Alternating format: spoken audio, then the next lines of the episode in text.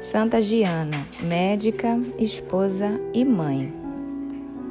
Um holocausto pela vida. No dia 28 de abril, sábado, após o comunicado da morte da doutora Giana Beretta Mola, uma verdadeira multidão vai despedir-se dela, passando junto ao seu féretro. Um cortejo interminável testemunha gratidão e admiração. São mães com seus filhos, jovens, velhos, doentes, médicos, camponeses, empregados da firma em que seu esposo, o engenheiro Pedro Mola, trabalhava. No dia seguinte, o cortejo que leva seus despojos para diante da igreja de Ponte no Ovo, onde Diana tantas vezes havia assistido à Santa Missa. Antes de seguir para o cemitério de Mesero, onde foi sepultada e repousa até hoje. No dia 24 de dezembro de 1962, a administração provincial de Milão, no Dia da Gratidão, homenageou publicamente Giana, conferindo-lhe uma medalha de ouro com as seguintes palavras: Diligente e generosa colaboradora do consultório de Magenta, animada de espírito cristão e coerente com a sua profunda fé nos valores eternos. Mãe de três filhos em tenra idade, não hesitou em sacrificar a própria vida para dar à luz a sua última filha.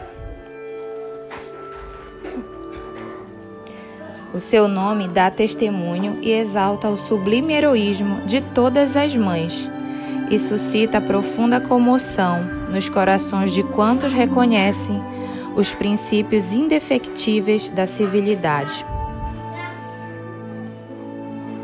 No dia 16 de maio de 2004, tendo sido comprovada a autenticidade do segundo milagre obtido pela intercessão da beata Giana Beretta Mola, Papa João Paulo II a proclama santa na Praça de São Pedro. Também nesta ocasião estavam presentes seu esposo, na respeitável idade de 92 anos, e seus filhos. Eis um trecho da homilia do Santo Padre Papa João Paulo II relativa a essa mãe e Marte, que deu a vida por sua filha e se tornou símbolo da luta pró-vida. Seguindo o exemplo de Cristo, que tendo amado os seus, amou-os até o fim, esta santa mãe de família manteve-se heroicamente fiel ao compromisso assumido no dia do matrimônio. O sacrifício eterno, que selou a sua vida, dá testemunho de que somente quem tem a coragem de se entregar totalmente a Deus e aos irmãos se realiza a si mesmo.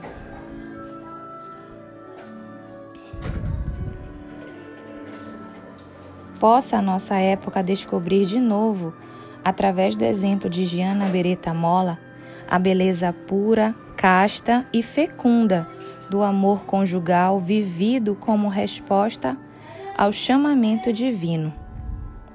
O último gesto heróico de Giana foi o ápice coerente de uma vida toda voltada para o cumprimento da vontade de Deus. Quando ela se deu conta da terrível consequência de sua gravidez, e o crescimento de um fibroma, lembra o esposo de Giana. Sua primeira reação racional foi pedir que se salvasse a criança que tinha em seu seio.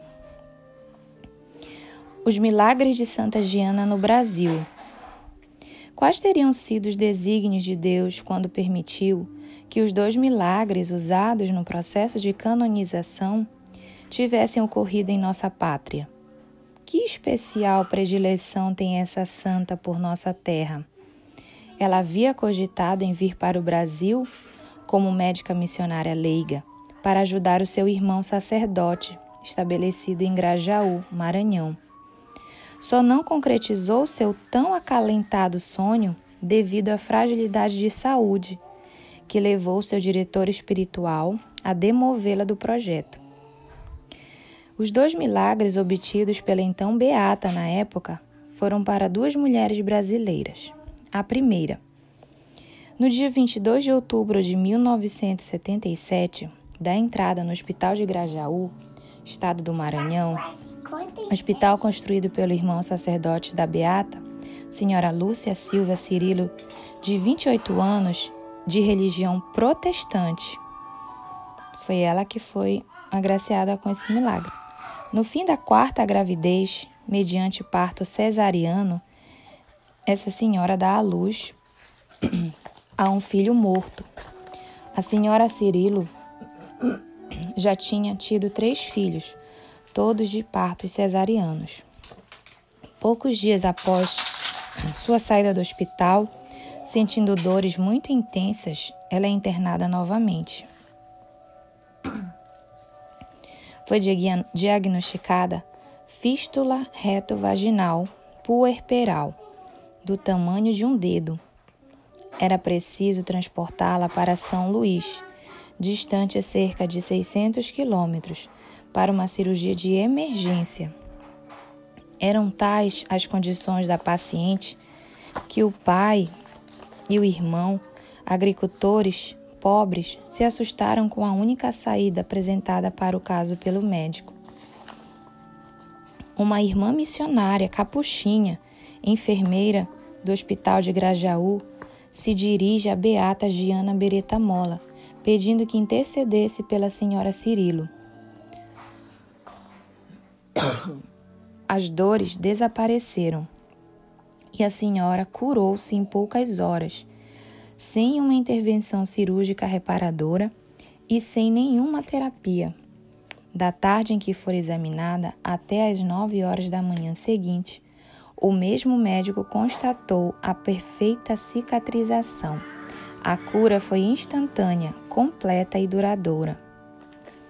O segundo milagre, também no Brasil, foi de Elizabeth Arcolino. Na sua quarta gravidez, ela se recusou a colocar termo, a terminar a gestação, colocando em risco a sua própria vida. Há uma grande analogia entre a dramática situação vivida por Santa Giana, que, profundamente fiel e coerente à sua fé, preferiu arriscar a própria vida para não comprometer a da criança que levava em seu seio, e a situação desesperada desta mãe brasileira. Essa mãe de 35 anos, da cidade de Franca, São Paulo, é acometida de uma terrível hemorragia na sexta semana de gravidez. O exame evidencia, além do embrião de 8 centímetros, um coágulo retroplacentário de 2 centímetros de diâmetro que continua a aumentar, provocando um grande descolamento da placenta. Supõe-se um iminente aborto espontâneo, que, porém, não ocorre. Na 16ª semana se verifica a ruptura da membrana miniótica, com perda completa do líquido amniótico. As múltiplas tentativas terapêuticas de reintegrar o líquido perdido não obtêm resultado.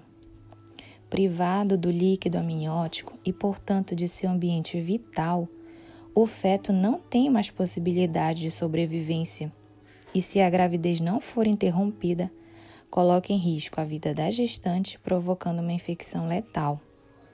Elizabeth tem total conhecimento da sua trágica situação, mas se opõe ao conselho dos médicos de interromper a gravidez. Ela se recusa a isso, seguindo o conselho do Monsenhor Diógenes Silva Mates, bispo de Franca, que havia abençoado seu matrimônio. Ela e seu marido Carlos César, com confiança, recorrem a Beata Giana contrariando as previsões humanas e científicas, no dia 31 de maio de 2000, na 32ª semana da gestação, nasce de parto cesariano uma menina saudável de 1,8 kg. Depois do parto, Elizabeth teve que passar por cuidados médicos intensivos, mas três dias depois, completamente curada, pôde abraçar a pequena Giana Maria, batizada com esse nome em honra daquela que tinha obtido de Deus um tal milagre. O processo de reconhecimento desse milagre foi concluído em 20 de dezembro de 2003, com a promulgação do decreto de validade na presença do, Santo Padre. A missão de Giana não havia terminado com o fim de sua vida terrena. Ao contrário, a sua ação continuava e continua e se estende a todos que desejarem ser ajudados por ela, sobretudo as mães e esposas e as famílias de hoje. Rezemos para que Santa Giana suscite legiões de mães heróicas como ela, que defendam a vida do nascituro desde a sua concepção. Que ela velhe especialmente por todas.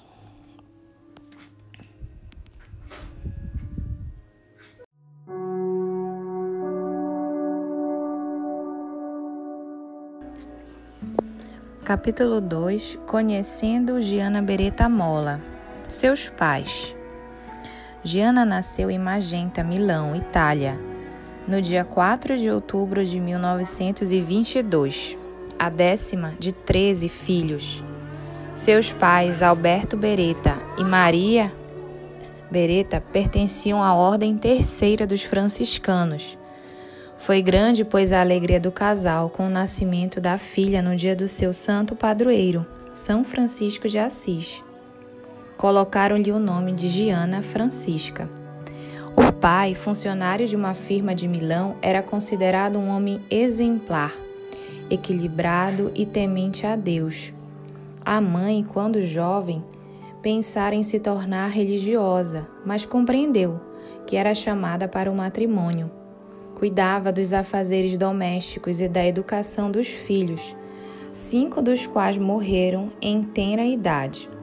Esta mulher piedosa encontrava tempo para dedicar-se a várias obras de caridade, fazendo inclusive pequenos trabalhos manuais para as missões.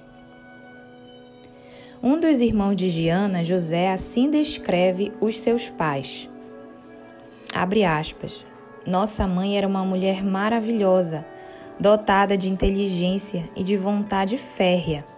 Era severa consigo mesma, porém muito amável conosco. Educou-nos com sua bondade, persuasão e com seu exemplo. Antes mesmo de conhecer a fé nos livros e no ensino religioso, nós respiramos a fé em família, através do comportamento e das palavras dos nossos pais. Eles se empenhavam para que encontrássemos o Senhor e percebêssemos quão próximos estávamos de Sua infinita bondade. Ensinavam-nos a rezar para Ele com palavras que saíam espontaneamente de nossos corações infantis. Fecha aspas. Desde a infância, Giana viveu na fé católica os pais assistiam à missa diariamente, porque tinham a Eucaristia como o centro de suas vidas. Assim que atingiam a idade da razão, as crianças acompanhavam os pais.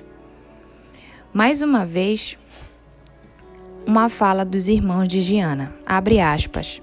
Papai se levantava às cinco horas todas as manhãs para assistir à missa. Depois da primeira refeição, nós o acompanhávamos até o bonde e às oito horas da noite, quando ele retornava, íamos recebê-lo na parada. Nós íamos à missa de manhã com a mamãe. Ela nos ajudava na preparação para a Santa Comunhão e nas orações de ação de graça. Papai também nos ajudava nas orações durante a missa aos domingos.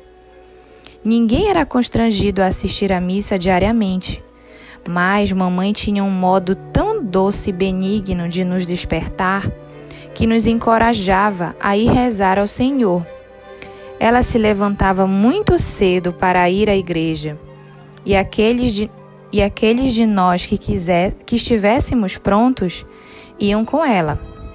Os outros iam mais tarde, pois todos conheciam bem o caminho. Se algum de nós permanecia em casa, era porque devia repassar a lição para a escola. Mas habitualmente todos estavam presentes. Fecha aspas. A numerosa família se reunia à noite em torno dos pais. A dedicada mãe se ocupava de algum trabalho manual em que era mestra. O pai fumava tranquilo um cigarro. Amália, a irmã mais velha, tocava muito bem o piano e alegrava os pais e os irmãos com músicas de Bach, Chopin e outros compositores. Naquela época ditosa, a televisão não invadira ainda os lares, e o convívio cheio de afeto envolvia cada membro da família. As castas diversões se acrescentavam conhecimento e cultura. Quantas conversas cheias de vivacidade podemos imaginar nesse convívio familiar? Antes de deitar, a família recitava o rosário Conta um irmão de Giana. Abre aspas. Os irmãos maiores ficavam de pé com o papai, diante de uma imagem da Santa Virgem, colocada sobre o piano. Os menores sentados todos juntos de, de mamãe. Muitas vezes adormeciam durante as orações. Papai incluía ainda a oração de consagração da família ao Sagrado Coração de Jesus e a São José, patrono das famílias. Quanto à educação das crianças, se uma não se comportava, bastava que o pai franzisse a testa e o infrator logo se recompunha. A mãe fazia as crianças cuidarem regularmente dos trabalhos domésticos, principalmente nos meses de verão, quando a criada era dispensada. Assim, as meninas aprendiam a governar a casa e a gerir o dinheiro com sabedoria.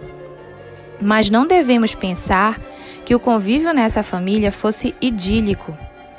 As divergências de caráter e de opiniões existiam, e as fricções também. Zita, uma irmã de Giana, recorda, abre aspas, quando mamãe devia fazer uma repreensão, papai a apoiava e vice-versa. Ambos estavam de acordo, seguindo uma mesma linha de conduta na educação.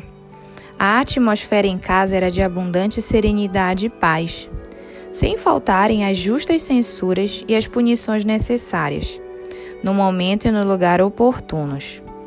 Além da vida espiritual e cívica de seus filhos, os Beretta tinham ainda uma outra preocupação. Apesar da numerosa prole e das despesas que ela acarretava, eles faziam questão que todos os seus filhos estudassem para ter uma profissão segura. Não era por ambição de glórias.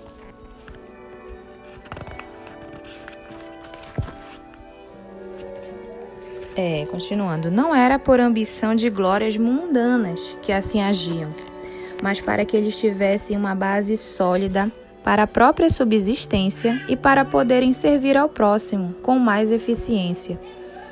Como resultado dessa orientação, dois filhos e duas filhas se tornaram médicos e cirurgiões. Uma filha formou-se em farmácia, uma outra diplomou-se em piano, e os outros dois filhos tornaram-se engenheiros. Dos filhos, dois irmãos mais tarde se tornarão sacerdotes, acrescentando ao diploma de medicina e engenharia o estudo de teologia. Considerando que a família Beretta viveu no período da crise econômica resultante da Segunda Guerra Mundial, uma época de grande penúria, e o pai era a única fonte de renda do casal, podemos supor os sacrifícios que eles fizeram para que todos os filhos estudassem. Muito provavelmente contribuiu para esse sucesso o talento da mãe em gerir os bens do casal. Outra coisa que chama atenção é o fato de as jovens da família Beretta também terem tido acesso aos estudos superiores, circunstância não habitual nas primeiras décadas do século XX. Esta família profundamente católica enfrentou outros desafios. Além das triste tristezas inerentes ao período de guerra, teve que superar a morte de cinco filhos em poucos anos. A confiança na providência os ajudava a enfrentar digna e corajosamente esses lutos mas a dor causada pelas perdas abria feridas nos corações de todos os membros da família. A morte da irmã mais velha, Amália, tocou profundamente Giana, porque era a sua confidente. O sofrimento de todos foi tão intenso com essa morte que o pai decidiu se transferir com a família para outra cidade. Uma outra característica da família de Giana, que muito influenciaria na vida espiritual e profissional, é que ela não era fechada em si mesma. A porta da casa estava sempre aberta para aqueles que batiam procurando ajuda. Desde pequenos, os filhos aprendiam a se compadecer com o sofrimento do próximo. Um exemplo: nos meses de inverno, porque fazia muito frio no asilo, os pais acolhiam em sua casa um ancião pobre. Os pais e os filhos assumiam atividades diferentes na paróquia e nas conferências de São Vicente, para ajudar a aliviar a grande indigência durante e depois da guerra. Vale como resumo a observação de uma irmã de Giana. Abre aspas. A seriedade e a generosidade em favor dos outros eram os principais funda princípios fundamentais da nossa educação. Os nossos pais eram severos, mas explicavam as coisas para nos convencer. Era magnífico sermos tantos na família. Aprendíamos unidos nos alegrar e a sofrer. Ajudávamos nas dificuldades da vida e nos estudos. Giana afirmou: abre aspas. Os meus santos pais, tão retos e sábios, daquela sabedoria que é reflexo de suas almas boas, justas e tementes a Deus. Fecha aspas.